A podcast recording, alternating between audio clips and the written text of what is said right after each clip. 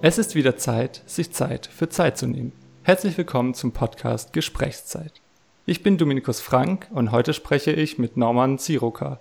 Er forscht in den zwei großen Gebieten der Physik und der Philosophie und ist Geschäftsführer der Turing Centers der ETH Zürich. Einer seiner Schwerpunkte ist glücklicherweise die Zeit. Außerdem ist er Mitarbeiter in der Critical Thinking Initiative der ETH Zürich.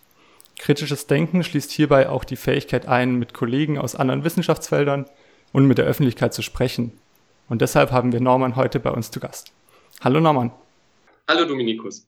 Du philosophierst nicht nur über Zeit, sondern beschäftigst dich eben auch mit der Philosophie der Physik und der Mathematik, der Naturphilosophie, aber auch der Philosophiegeschichte. Warum fühlst du dich dem Thema Zeit so zugewandt?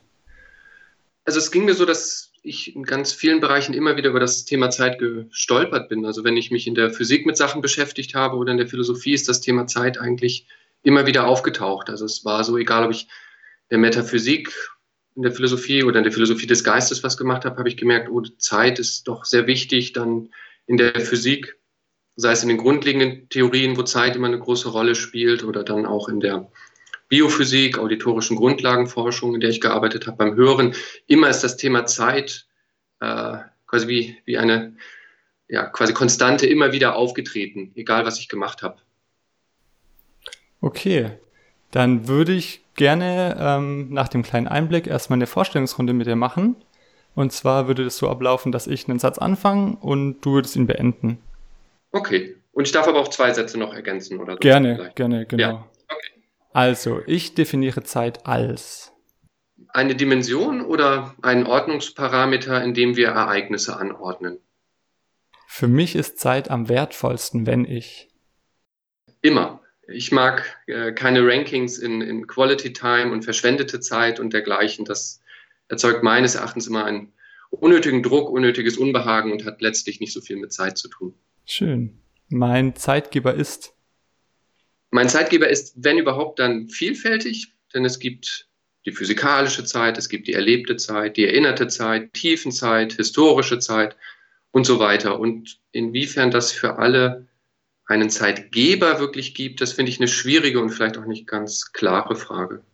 Okay, mir wird die Zeit bewusst, wenn ich Musik höre. Musik hören ist für mich die schönste und subtilste Weise auch, äh, mir Zeit und zeitliche Phänomene, Abläufe sozusagen bewusst vor Ohren zu führen.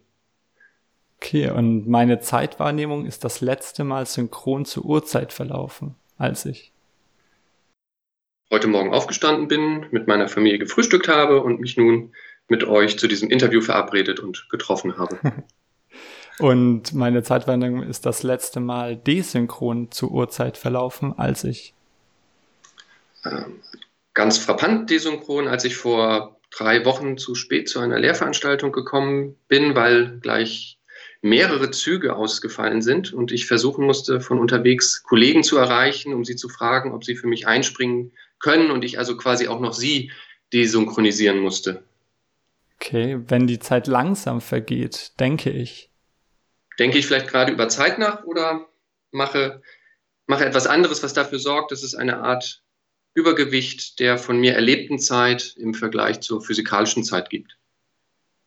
Ich habe die Zeitwahrnehmung anderer Menschen beeinflusst, indem ich Erstens als Physiker, indem ich im Bereich der Hörforschung Untersuchungen gemacht habe, bei denen die Menschen Töne ihrer Dauer nach unterscheiden und klassifizieren mussten. Und zweitens, indem ich als Philosoph vielleicht den einen oder anderen angeregt habe, über Zeit nachzudenken und sich Zeit bzw. zeitliche Ordnung etwas bewusster zu machen. Mhm. Super, genau deswegen haben wir dich heute auch hier. Die letzte Frage ist eine Ja-Nein-Frage. Glaubst du, dass Designer deine Zeitwahrnehmung gestalten können?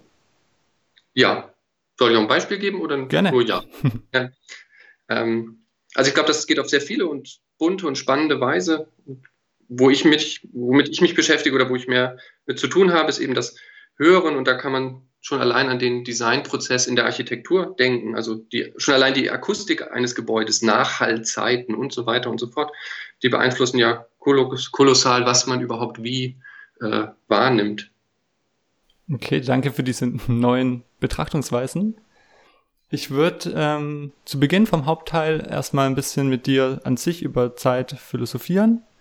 Ähm, wir haben in einem vorigen Podcast mit dem Zen-Meister Alexander Porei gesprochen und wir haben ihn gebeten, eine Frage an dich zu formulieren. Und mhm. ihn, uns, aber auch ein Großteil der früheren und heutigen Wissenschaftler treibt natürlich die Frage, um was Zeit wirklich ist. Jetzt äh, wissen wir, dass es eine schwierige und bisher unbeantwortete Frage ist, würden dich aber trotzdem bitten, dein Bestes zu geben, aus deiner Sicht die Zeit zu beschreiben. Ja. Ähm, genau, ich wiederhole vielleicht nochmal, was die, deine erste Frage war ja. ja. wie ich Zeit definiere. Genau. Und da hatte ich gedacht, das ist eine, eine Dimension oder so ein Ordnungsparameter, in dem wir Ereignisse anordnen. Also meine Meinung zum Thema Zeit ist die, dass die Zeit selber keine Substanz ist. Es gibt ja Philosophen, die sowas glauben und die so Sachen sagen würden wie, keine Ahnung, die 60er haben sich anders angefühlt, anders, weiß ich nicht, geschmeckt, gerochen oder so, ähm, als, als die gegenwärtige Zeit. Das finde ich schwierig. Also ich würde immer so rum vorgehen, dass ich sage, na, es gibt irgendwie Ereignisse, das können beispielsweise insbesondere Erfahrungen sein, und dann ist, es, dann ist es da eine ganz wichtige Dimension, in der wir das anordnen können. Also es gibt eben, was ich mit Ereignissen machen kann, mit Dingen, die passiert sind, die mir passiert sind oder passieren werden, die kann ich halt in eine bestimmte Ordnung bringen. Und eine ganz wichtige Ordnung dabei ist eben die zeitliche Ordnung. Aber ich glaube nicht, dass die Zeit etwas ist, was in diesem Sinne unabhängig existiert. Deswegen diese Formulierung eben, es ist eine Dimension oder ein Ordnungsparameter, in dem wir Ereignis, und das kann jetzt alles Mögliche sein, das kann physikalisches Ereignis sein, ja, vom Vulkanausbruch bis zum, weiß nicht, Abfahren der Straßenbahn, aber natürlich auch Erlebnisse, ähm, also persönliche Erlebnisse, das, das Hören von, von Musik, äh, keine Ahnung, das Betreiben von Sport, was, was auch immer. Und das wollen wir irgendwie ordnen und ja, unser Leben ja irgendwie ein bisschen ähm, koordinieren, Dinge in Zusammenhang bringen. Und dafür ist Zeit einfach sehr wichtig, dass es ja eben in diesem Sinne eine, ein, ein Ordnungsparameter, eine Dimension dafür. Ja, wenn du davon sprichst, dass Zeit eben keine Substanz ist, ist das dann auch der Grund dafür, dass du, ähm, ich sag mal, es nicht so gerne hörst, ähm, wenn die Begriffe Zeitverlust, Zeitdruck oder Zeitkosten verwendet werden?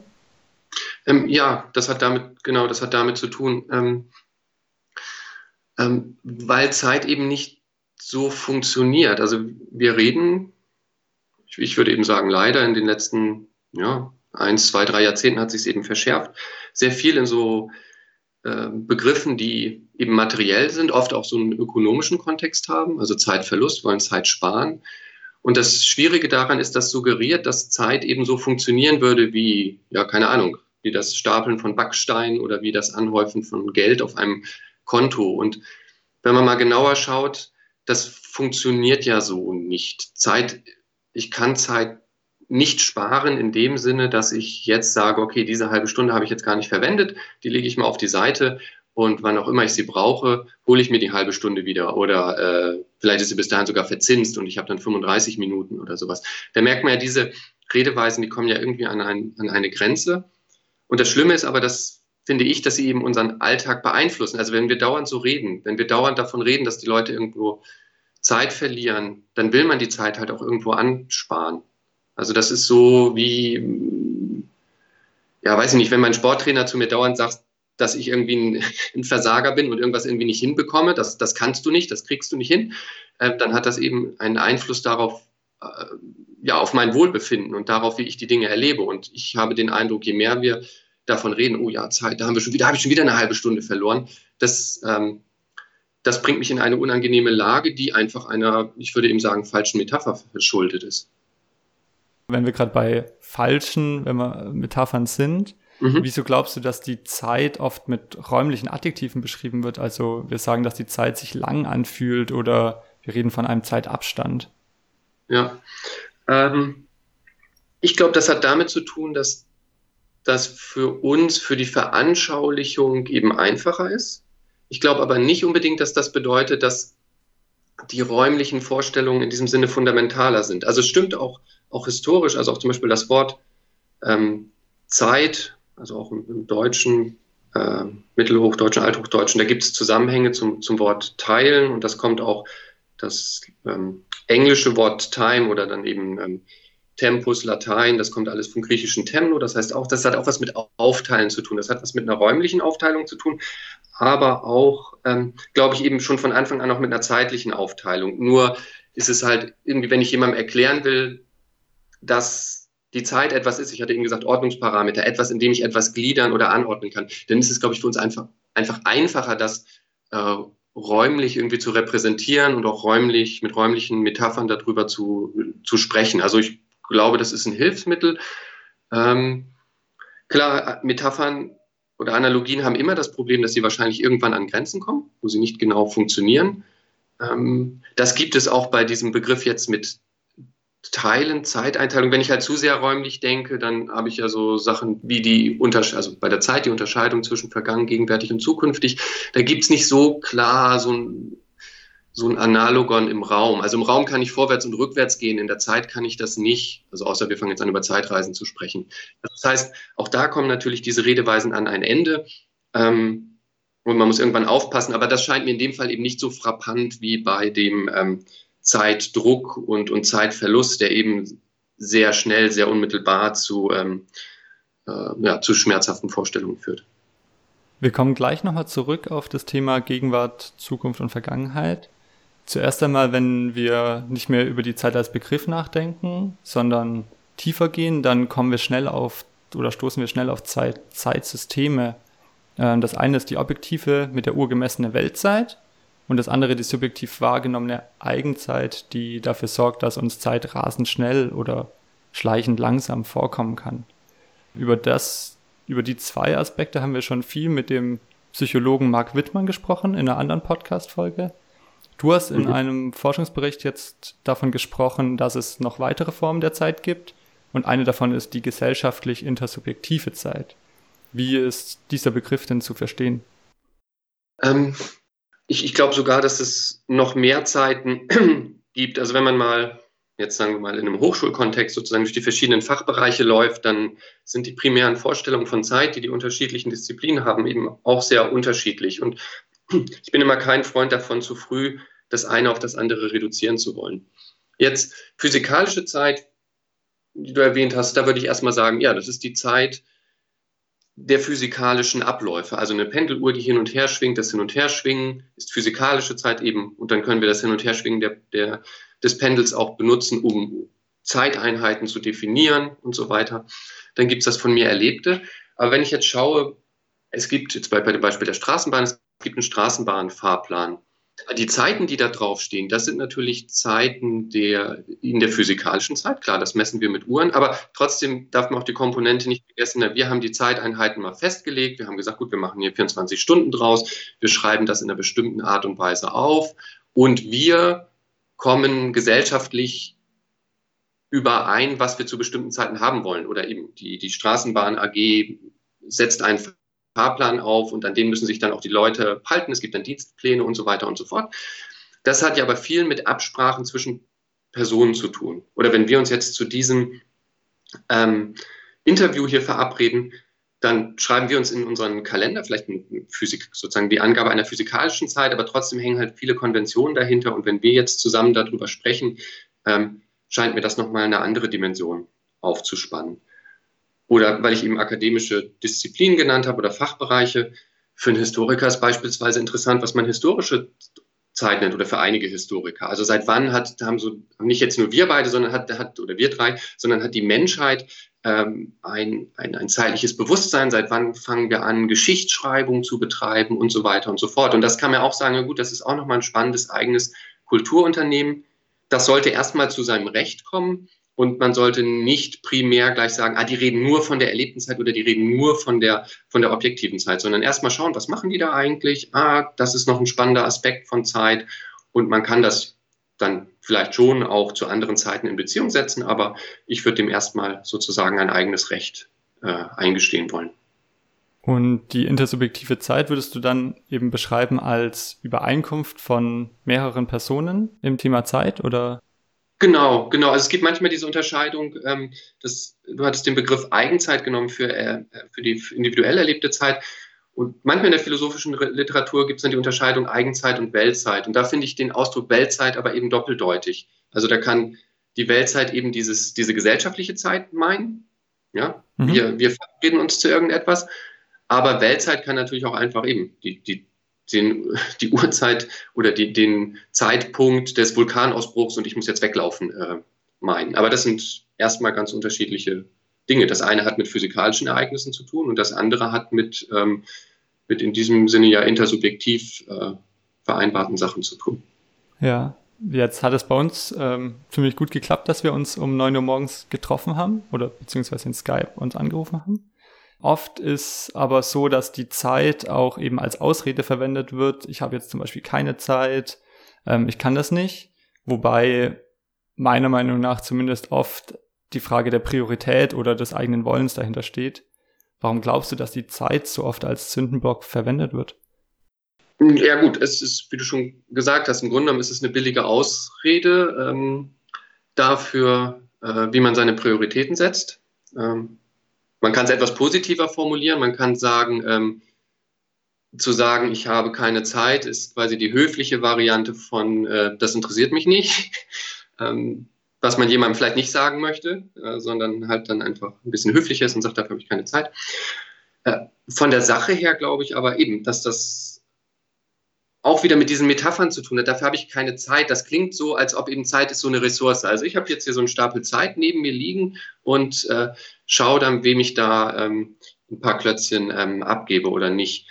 Und ähm, das stimmt ja nicht, nicht so ganz. Also ich meine, die eine Zeit ist immer da. Die physikalische Zeit, die würde ich sagen, die ist ziemlich verlässlich. Da haben wir einfach 24 Stunden pro Tag und die hat jeder von uns. Also das ähm, das ist irgendwie trivial.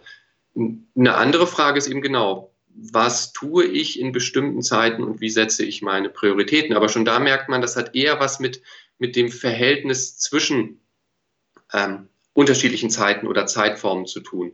Was tue ich, welche Handlungen sozusagen platziere ich ähm, in der physikalischen Zeit?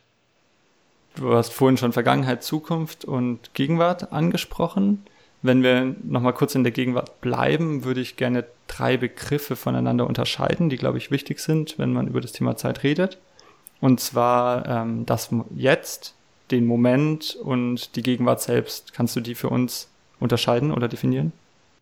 Ja, also ich würde auch einen wichtigen Unterschied genau machen zwischen ähm, Gegenwart und Moment.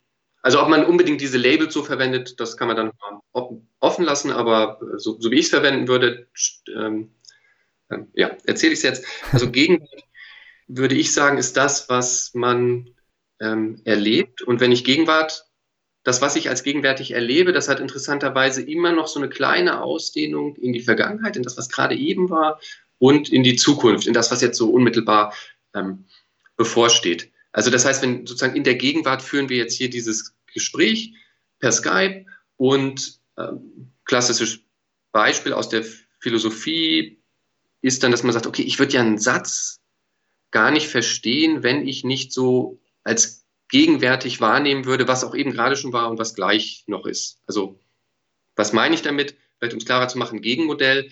Ähm, es ist nicht so, dass ich mich, wenn wir uns unterhalten und du einen Satz sagst, ähm, wenn du das dritte Wort des Satzes sagst, ich mich aktiv daran erinnern muss, okay, und äh, was hat Dominikus jetzt, was war das zweite Wort? Und, oder was, war, was hat er davor gesagt? Das Wort noch und das Wort? In welcher Reihenfolge hat er das gemacht? Und dann würde ich mir erst zusammenbasteln, was der Satz bedeutet. Das funktioniert ja viel unmittelbarer. Und dass das unmittelbar funktioniert, hat irgendwie damit zu tun, dass ich die letzten beiden Worte eben noch weiß irgendwie sind die noch präsent und ich habe auch schon eine gewisse Ahnung von dem, wie der Satz weitergehen könnte. Nicht genau, aber ich weiß jetzt, bestimmte Sachen würden einfach überhaupt keinen Sinn ergeben. Und das würde ich sagen, das ist ein Erleben von Gegenwart, was es auch ermöglicht. Ich hatte das Beispiel mit dem Musikhören, dass es ermöglicht, dass ich eine Melodie erkenne und so weiter und so fort. Und das ist was Ausgedehnteres als etwas, was ich jetzt Moment nennen würde. Moment ist für mich oder in meinem Sprachgebrauch eher etwas, was ich rekonstruieren kann. Also ich kann natürlich genau das, wie ich es eben gerade auseinandergedröselt habe, ich kann natürlich sagen, okay, als Dominikus das dritte Wort des Satzes gesagt hat, da war mir noch das zweite bewusst und das erste und so weiter. Also ich kann da so eine Analyse machen und dann kann ich sozusagen die Gegenwart weiter zerlegen in Bestandteile und der kürzeste sozusagen sinnvolle Erlebnisbestandteil wäre dann für mich Moment. Aber das ist eher dann eine Rekonstruktion. Das ist nicht etwas, ähm, was ich ähm, als solches erlebe. Erleben tue ich immer etwas Ausgedehnteres. Und das jetzt noch zu, zusätzlich zu definieren, jetzt finde ich dann schwierig oder das, das führt für mich eher weg von diesem Erleben, sondern das führt für mich eher zu einem formalen Problem. Also wenn ich jetzt, soll das wirklich etwas Punktuelles sein und dann komme ich zu einer, zu so einer anderen Frage wie, die ich auch auf die, die ich dann übrigens auch auf die physikalische Zeit stellen kann oder insbesondere auf die physikalische Zeit. Macht es Sinn, über so etwas wie Zeitpunkte ähm, überhaupt zu sprechen? Also ein Jetzt müsste ja irgendwie sehr, sehr wenig ausgedehnt sein, sozusagen. Ein Jetzt kann irgendwie nicht verschiedene Bestandteile haben, könnte man argumentieren, weil dann ist der, der, dann ist eben ein Bestandteil schon vergangen oder ist noch zukünftig, dann ist er eben nicht Teil des Jetzt. Also gibt es Argumente, dass man sagt, jetzt müsste dann irgendwie sowas sein wie so ein Punkt. Ähm, und dann kann man sich fragen, ist das sinnvoll, sich Zeit als aus Punkten zusammengesetzt äh, vorzustellen? Und dann kommt man aber eher in so Fragen, die mit ähm, ja auch Formalwissenschaften, Mathematik zu tun haben. Wie kann ich mir ein Kontinuum vorstellen? Ja, danke. Ähm, wenn du, du hast von der, dem Moment beschrieben als Analyse-Tool unter anderem. Ich mhm. habe, so wie ich es jetzt verstanden habe, habe ich in deinem Buch Philosophie der Zeit ähm, oder hast du ein Modell von Husserl beschrieben, in dem auch eben dein geliebtes Hören als Beispiel dient, den erlebten Moment zu beschreiben. Ähm, kannst du das Prinzip noch einmal genauer erklären oder beziehungsweise am liebsten die Begriffe der Protention und der Retention dabei beschreiben? Ja, ähm, genau, also damit beschreibt Husserl ähm, genau diesen Vorgang, den wir beim Erleben oder in der Wahrnehmung haben, dass, ähm, dass es da Bezüge geben muss auf die Vergangenheit, das ist das, was er Retention nennt, und Bezüge auf die Zukunft, das ist Protention. Aber das ist eben ganz eng gemeint. Also ich hatte eben das Beispiel mit dem, mit dem Satz, den du sprichst. Vielleicht mache ich es kurz mit einer Melodie oder mit einer Abfolge von Tönen. Wir hören ein ich höre ein paar Töne oder wir hören ein paar Töne. Und wenn ich einen bestimmten Ton, sagen wir den vierten Ton einer Reihe höre, dann sind mir die ersten drei noch gegeben. Das nennt Husserl dann die Retention. Aber die nächsten Töne sind mir auch, die, in einer ganz vagen Art und Weise antizipiere ich die schon. Und das ist, Potenz, das ist die Protention. Ähm, ich muss dazu die Melodie nicht kennen, aber ich weiß, wenn es jetzt im nächsten Moment einfach einen riesen Schlag tun würde, der sozusagen überhaupt nicht in diesen Kontext passt, dann würde ich mich erschrecken. Und die, allein die Tatsache, dass sowas passieren kann, dass ich mich einfach erschrecke, das zeigt ja umgekehrt, dass ich doch irgendwie doch eine bestimmte Art der Fortsetzung erwartet habe, die jetzt offensichtlich enttäuscht oder, oder irritiert wird durch diesen lauten Knall, der da beispielsweise ähm, passiert ist. Und das, das ist ein Argument auch dann für Husserl zu sagen, ja, schaut mal Leute, das zeigt doch, dass wir immer schon, wenn wir Dinge erleben, auf die Zukunft gerichtet sind, aber auch auf die, ähm, eben auch auf die Vergangenheit. Denn wären wir nicht auf die Vergangenheit gerichtet, dann würden eben Sachen wie eine Melodie verstehen oder wiedererkennen und so weiter. Das würde alles viel zu kompliziert werden ähm, im Sinne von, ich müsste mich aktiv an Dinge erinnern, die ich vorher gehört habe und das dann in Gedanken irgendwie zusammenbasteln. Und so kompliziert ist es doch irgendwie nicht.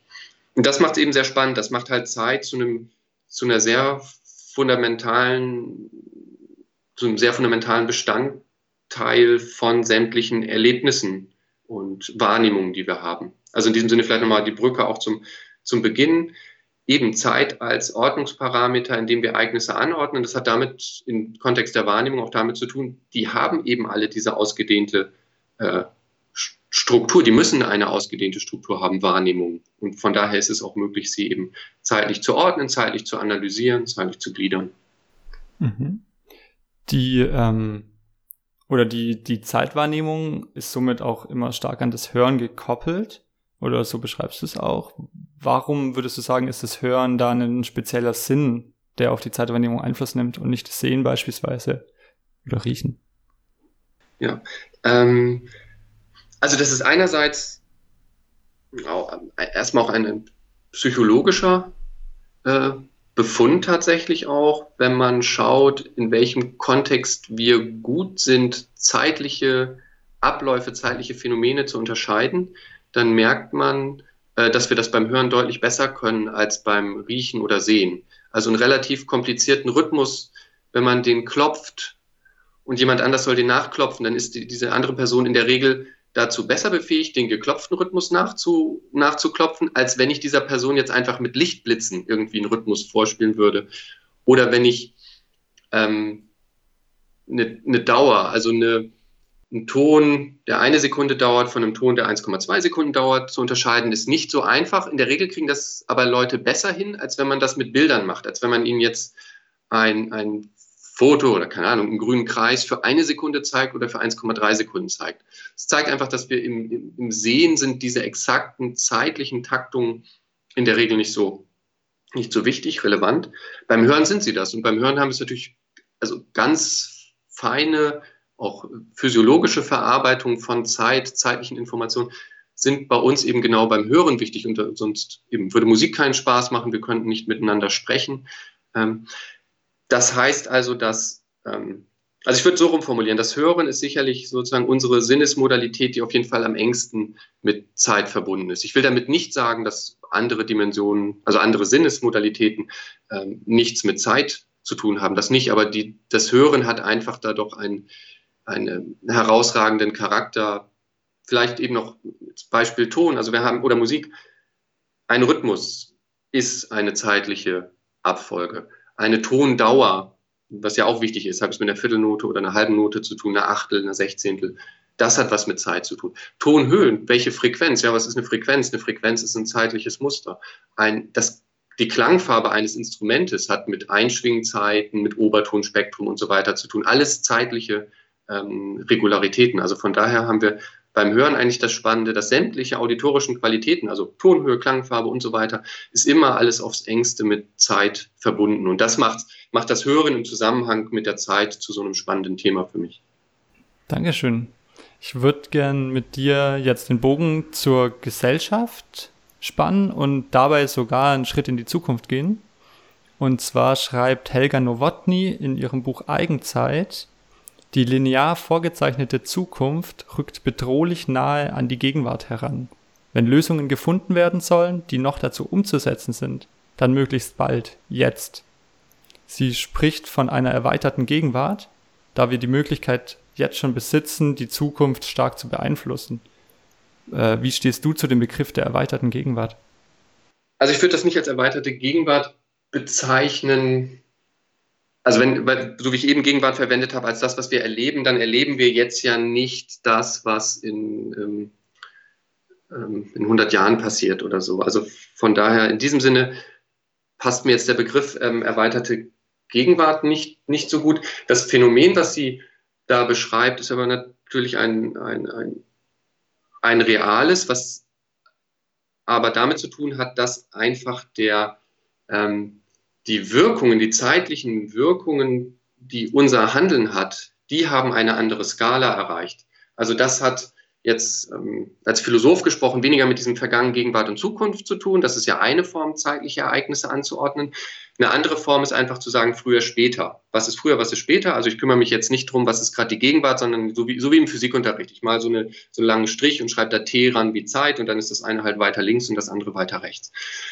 Und wenn wir jetzt Klimawandel und so weiter. Wenn wir an diese Themen denken, dann merken wir, dass unsere Handlungen plötzlich viel stärkere, viel langfristigere Auswirkungen haben. Und das ist sicherlich ein, ein Problem. Also das hat mit diesem, mit diesem früher, später und was sind die, was hat viel mit Kausalität zu tun, was bewirkt das, was ich jetzt tue.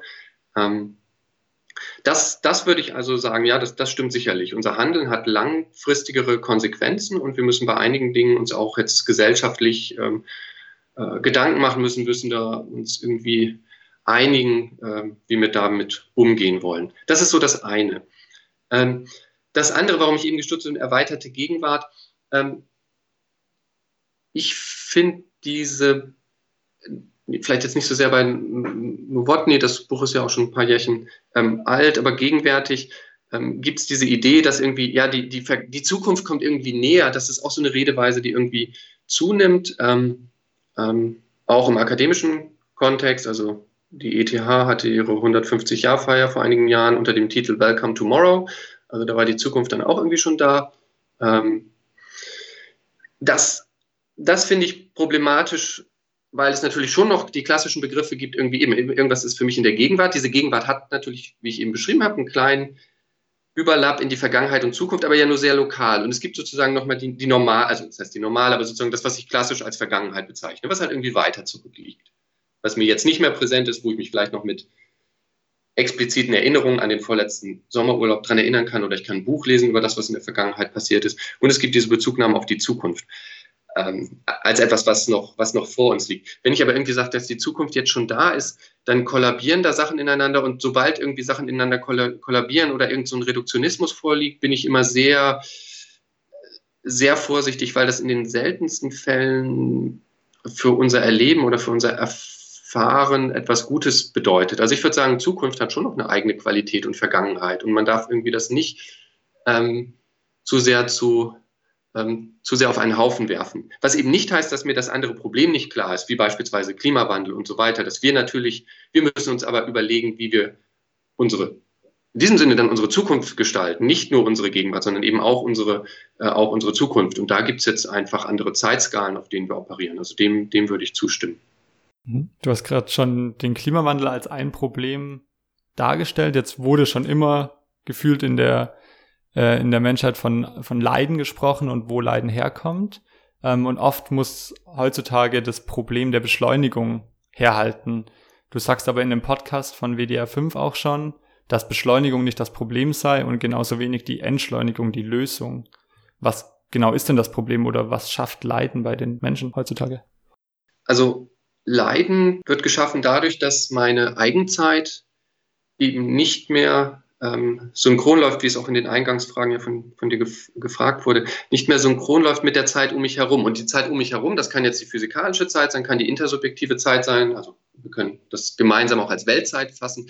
Aber wenn das nicht mehr, wenn das nicht mehr stimmt, das ist eine Quelle für äh, Leid, für jetzt erstmal spreche ich jetzt über individuelles Leid. Also wenn ich äh, den Sachen wenn ich nicht mit meiner Umwelt intakt bin, dann laufe ich halt den Dingen hinterher. Ja, die Straßenbahn fährt zu, sozusagen für mich zu früh ab. Die fährt nach Weltzeit, nach Fahrplan pünktlich ab, aber ich bin halt noch nicht am Bahnsteig oder ich bin noch ein Stück entfernt, ich muss jetzt rennen.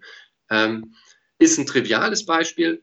Ähm, aber wenn mir das nur oft genug passiert, dann ist, dann ist das tatsächlich ein, ähm, eine Quelle für, für Leid. Und es gibt ja auch, ähm, ich weiß nicht, ob ihr mit dem äh, Herrn Wittmann darüber gesprochen habe, diese Vorstellung auch äh, Psychopathologien, also insbesondere äh, bipolare Störung als Störung quasi der Zeit, des Zeiterlebens zu beschreiben. Nämlich genau als das eine, eine Depression ist quasi dieses ewige Hinterherrennen und das ewige Vorweglaufen. Wenn ich also sozusagen immer schon vor vor meiner Zeit bin, ja, zum Beispiel das triviale Beispiel, wenn ich zu früh an, am Bahnsteig stehe, dann stehe ich da halt rum und dann bin ich vielleicht genervt, warum ist jetzt die Straßenbahn noch nicht da und ich werde vielleicht sozusagen hyperaktiv und das pathologische Bild davon wäre, wäre dann eben die Manie.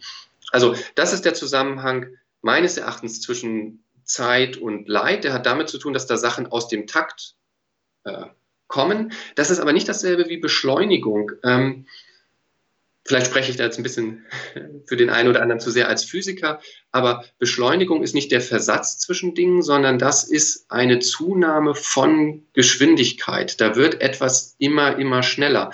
Und das, das wirklich auszubuchstabieren ist schwierig, weil Zeit keine Substanz ist. Also die Geschwindigkeit von Zeit zu beschreiben, ist erstmal in sich schon, da, da, das ist irgendwie zirkulär, weil wir Geschwindigkeiten über Veränderungen in der Zeit beschreiben. Wie sollen wir also die, die Geschwindigkeit von Zeit überhaupt fassen?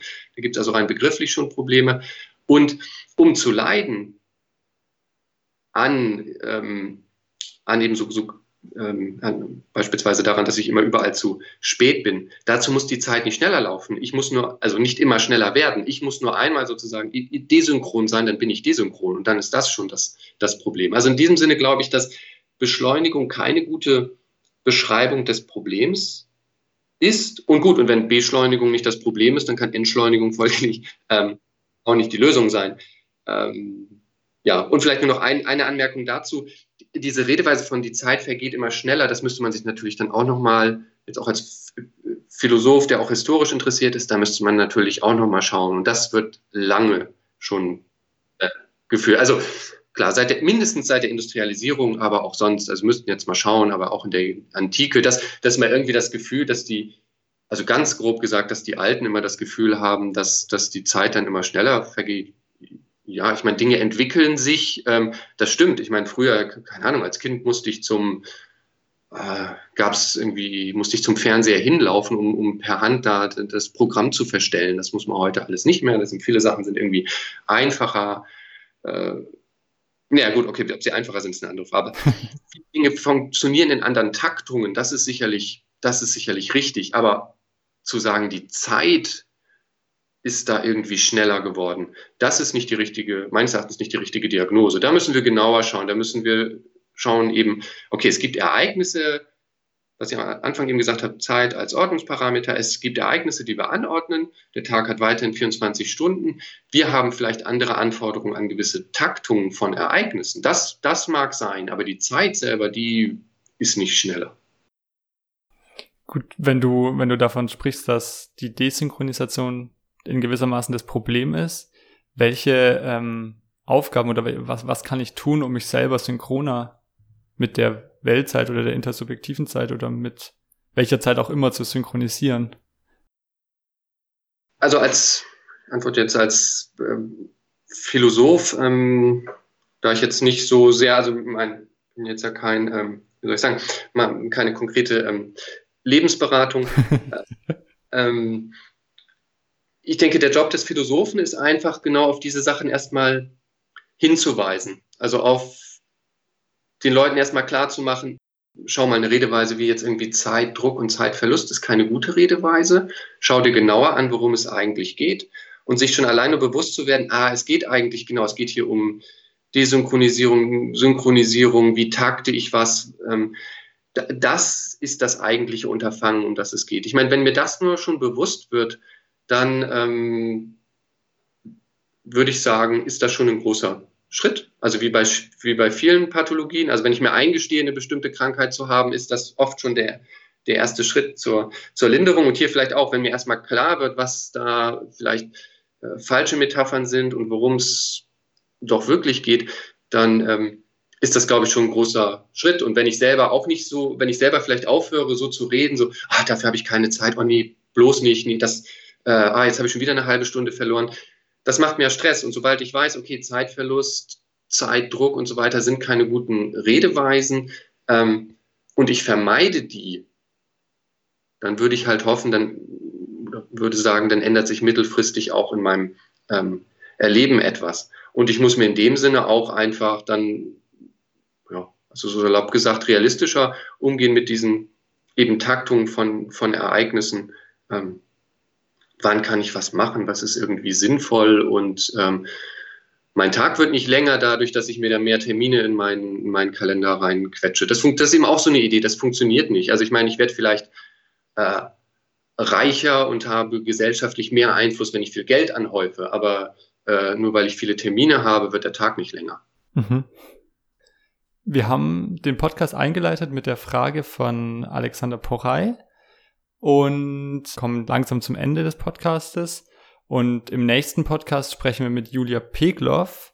Sie ähm, hat die letzten zwei Jahrzehnte in vielseitigen äh, Anstellungen der Kreativbranche gearbeitet und sie war unter anderem als Geschäftsführerin einer großen Markenberatungsagentur sowie einer internationalen Designagentur im Automotive-Sektor, bevor sie jetzt vor zwei Jahren als Storytellerin und Bloggerin selbstständig sich selbstständig gemacht hat. Und heute arbeitet sie jetzt komplett selbstständig, ortsunabhängig und vor allem digital. Willst du auch eine Frage an Sie formulieren, die wir dann im nächsten Podcast behandeln können? Ja, ähm, genau. Und ich, ich würde das gerne noch einleiten mit, also vielleicht nochmal auf einen Punkt zu kommen, der mir, äh, der mir wichtig ist und woraus ich, glaube ich, eine gute Frage für Sie formulieren kann. Gerne. Ähm, Genau, wir haben ja über verschiedene Formen von Zeit gesprochen und auch um das es um das Verhältnis von Zeiten geht. Und nur um den Punkt nochmal deutlich zu machen, ich finde halt immer, was ich schon zweimal gesagt habe, so Sachen zu reduzieren oder zu sagen, das eine ist jetzt das Eigentliche und das Wirkliche, finde ich immer problematisch. Von daher finde ich beim Thema Zeit eben gerade auch so spannend, dass sie uns in verschiedenen Formen begegnet, als eben physikalische Zeit, äh, intersubjektive Zeit. Und man kann das ja noch feiner aufsplitten. Man kann auch sagen, ich erlebe Zeit auch unterschiedlich und vielleicht ist mein Verhältnis zu zeitlichen Ereignissen auch äh, ein bisschen unterschiedlich, ob ich mich jetzt gerade in meinem beruflichen Kontext befinde, ob ich mich im Sport, äh, ob ich jetzt gerade Sport mache, äh, als Familienvater und so weiter und so fort. Und eine spannende Aufgabe der Philosophie finde ich dann immer, diese Dinge auch ein bisschen eben zu, zu koordinieren, zu versuchen, die in Beziehung zu setzen. Und jetzt an jemanden, wie du es gerade beschrieben hast, mit so, so einem Lebenslauf, der sich ja auch über verschiedene, sehr verschiedene Kontexte äh, erstreckt, wäre meine Frage die, ob sie es auch als spannend erlebt, dass man Zeit eben in unterschiedlichen Kontexten auch unterschiedlich ähm, erlebt, also unterschiedliche Berufsbilder. Also vielleicht jetzt nochmal ein, ein, ein, kleiner Bogen. Ähm, natürlich kann man manchmal über Zeit wie über eine Ressource oder über Geld reden, in bestimmten Kontexten, wenn ich über Arbeitszeit spreche beispielsweise. Aber das ist eben ein Kontext und ich finde, der sollte uns nicht ähm, dazu bringen, dass wir andere Kontexte sozusagen unterdrücken. Ein Straßenbahnfahrer erlebt Zeit wahrscheinlich anders. Der, ist, ähm, der muss sich an seinen Fahrplan halten. Da bringt es nichts zu sagen, mach mal schneller oder sowas, fahr mal früher los.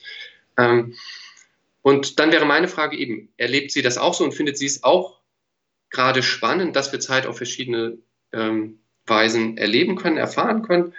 Oder hat sie den Eindruck, das wäre dann einer, den ich eben nicht teile, dass es da doch dann irgendwie die eine sozusagen fundamentale zeitliche Ordnung gibt und die muss ich nur irgendwie finden und dann ähm, äh, werde ich damit werde ich damit glücklich sozusagen. Meine, meine Sicht wäre eben zu sagen, nein, es gibt tatsächlich verschiedene Weisen, Zeit zu erleben, verschiedene Formen von Zeit und das Spannende ist eigentlich, die zueinander in Beziehung zu setzen.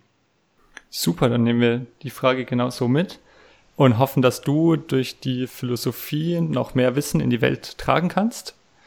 Und danken dir für das Gespräch. Mhm. Ich danke auch. Das war Gesprächszeit mit Dr. Norman Siroka, ein Podcast von Dominikus Frank und Alisa Bär.